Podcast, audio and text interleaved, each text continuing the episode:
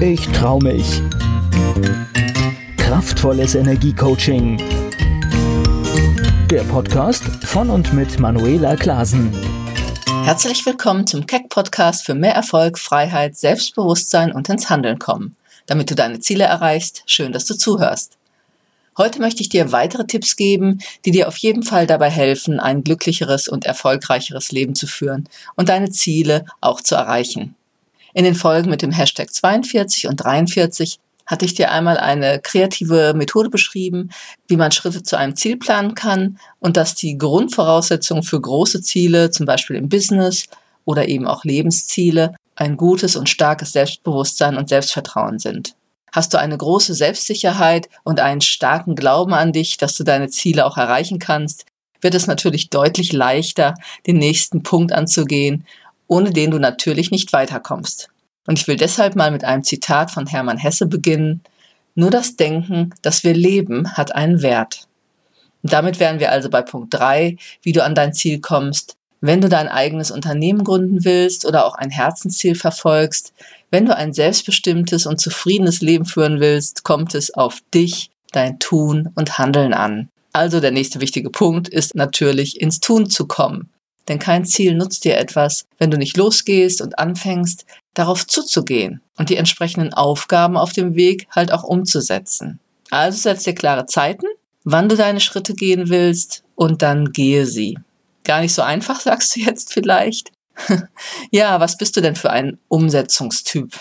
Bist du ein Umsetzungszwerg, der sich schwer tut, oder ein Umsetzungsriese, wie es immer so schön heißt, der mit großen Schritten vorangeht?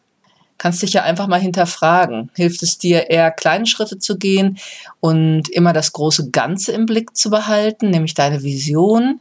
Und natürlich auch vorher schon schriftlich alles festzuhalten, ist auch wirklich sinnvoll. Oder gehst du lieber auf dein Ziel zu, indem du wirklich immer nur dich auf den nächsten Schritt, der jetzt gerade dran ist, fokussierst? Ich kann dir nur empfehlen, entwickel dein persönliches System, wie du dir deinen Tag organisierst. Denn ohne konsequentes und diszipliniertes Tun wirst du deinen Zielen nicht so wirklich näher kommen. Deshalb ist es auch schon sinnvoll, dir so deine stabile tägliche Routine zu erarbeiten. Denn du gibst den Takt vor, lass dich nicht einfach nur so von den Ereignissen treiben. Und das geht am einfachsten, wenn du dir halt ein, zwei oder vielleicht auch vier oder fünf Aufgaben setzt, je nach Größenordnung natürlich, die du erledigen willst und kannst. Und das ganz konkret. Und am besten auch mit einem Beginn und einer Endzeit für den Tag planst.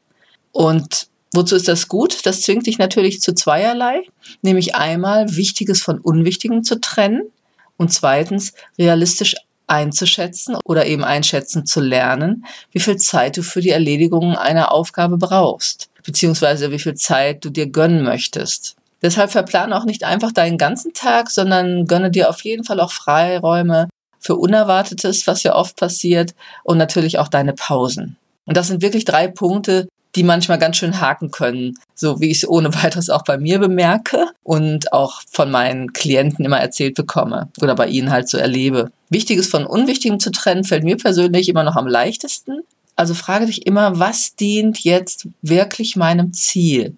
Und es gilt nicht viel zu tun oder immer ganz, ganz viel zu tun, sondern eben das Richtige zu tun und eher mit weniger mehr zu erreichen, also effektiv zu sein.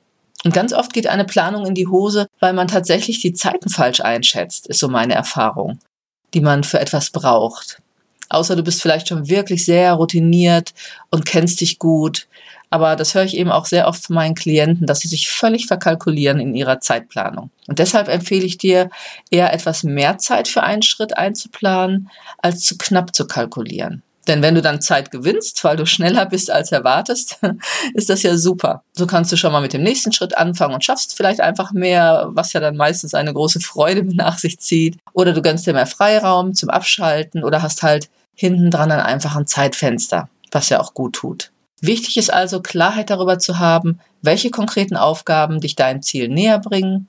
Willst du zum Beispiel einen bestimmten Umsatz machen, 10.000 Euro oder 100.000 Euro in einem bestimmten Zeitraum, ist das ein Ziel, aber eben keine Aufgabe.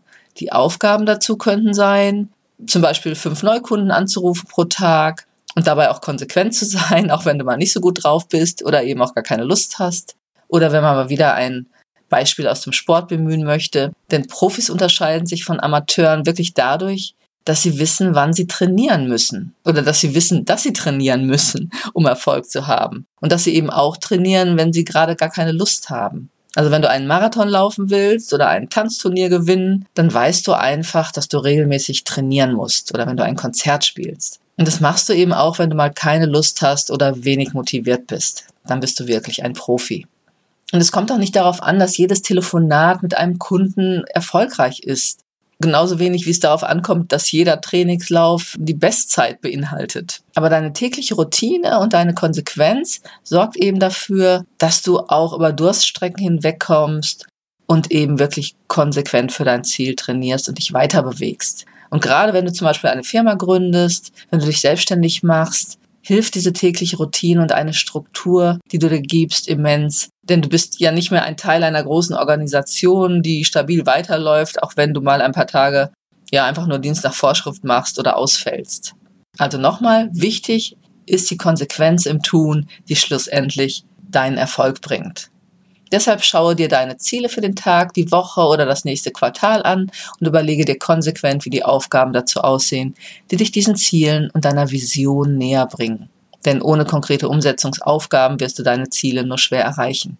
Und wie schon in anderen Episoden genauer erläutert, verbinde dich mit deinem Warum will ich das Ziel erreichen und den Glücksgefühlen, die dir auf dem Weg dorthin geschenkt werden. Oder auch wenn du wieder eine Herausforderung gemeistert hast und dir auf die Schulter klopfst deswegen. und wann ist die beste Zeit, um deinen Tag zu planen? Also ich würde sagen, vieles spricht dafür am Abend, wenn du den Tag abschließt den nächsten Tag konkret zu planen. Also ich mache das auf jeden Fall so. Meine ganzen Wochen sind relativ gut und weit schon vorgeplant, was aber nicht heißt, dass natürlich auch Flexibilität, Veränderungen da ist, die sich ja immer wieder mal ergeben. Aber abends vorgeplant kannst du halt am Morgen mit deinen wichtigsten Aufgaben direkt beginnen. Und vor allem braucht sich dein Unterbewusstsein in der Nacht auch nicht damit zu beschäftigen, was als nächstes ansteht. Und wenn ich es nicht schaffe, am Abend zu planen, was tatsächlich sehr selten vorkommt, dann starte ich halt den Tag mit der konkreten Planung. Ja, aber das ist wie gesagt eher selten der Fall. Und manche Dinge sind natürlich durch Kliententermine, Seminare oder andere konkrete Zeiten halt vorgegeben und der Rest ergibt sich aus meiner Jetzt mache ich's Liste. und damit es leichter wird mit dem Umsetzen, noch einen Tipp, könntest du natürlich auch dir andere Menschen suchen, die ebenfalls ein Ziel oder das gleiche Ziel haben, zum Beispiel abnehmen, mehr Fitness ins Leben bringen, das Business voranbringen oder eben auch Selbstvertrauen aufzubauen. So könnt ihr euch treffen, zu festen Zeiten verabreden, austauschen, online oder offline, je nachdem. Meistens machen wir es ja mittlerweile online und euch im gegenseitigen Brainstorming voranbringen, sodass auch jeder dran bleibt, denn das ist oft ein großes Problem.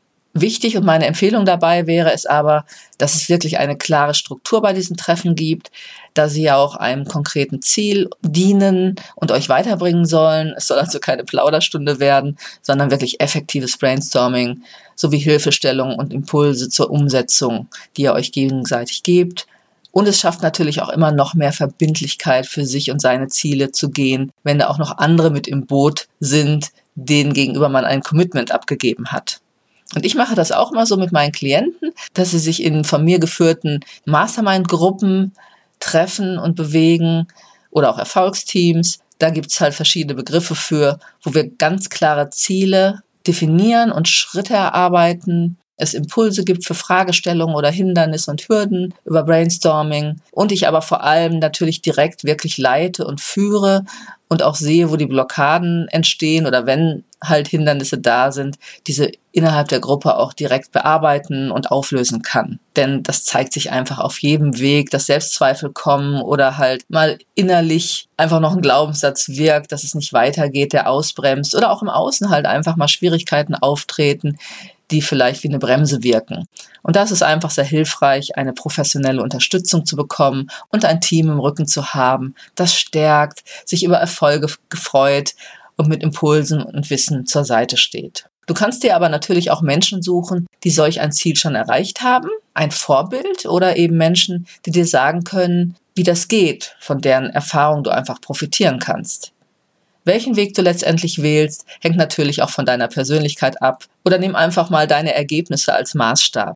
Kommst du gut allein voran und bleibst du in deinem Zeitplan? Super.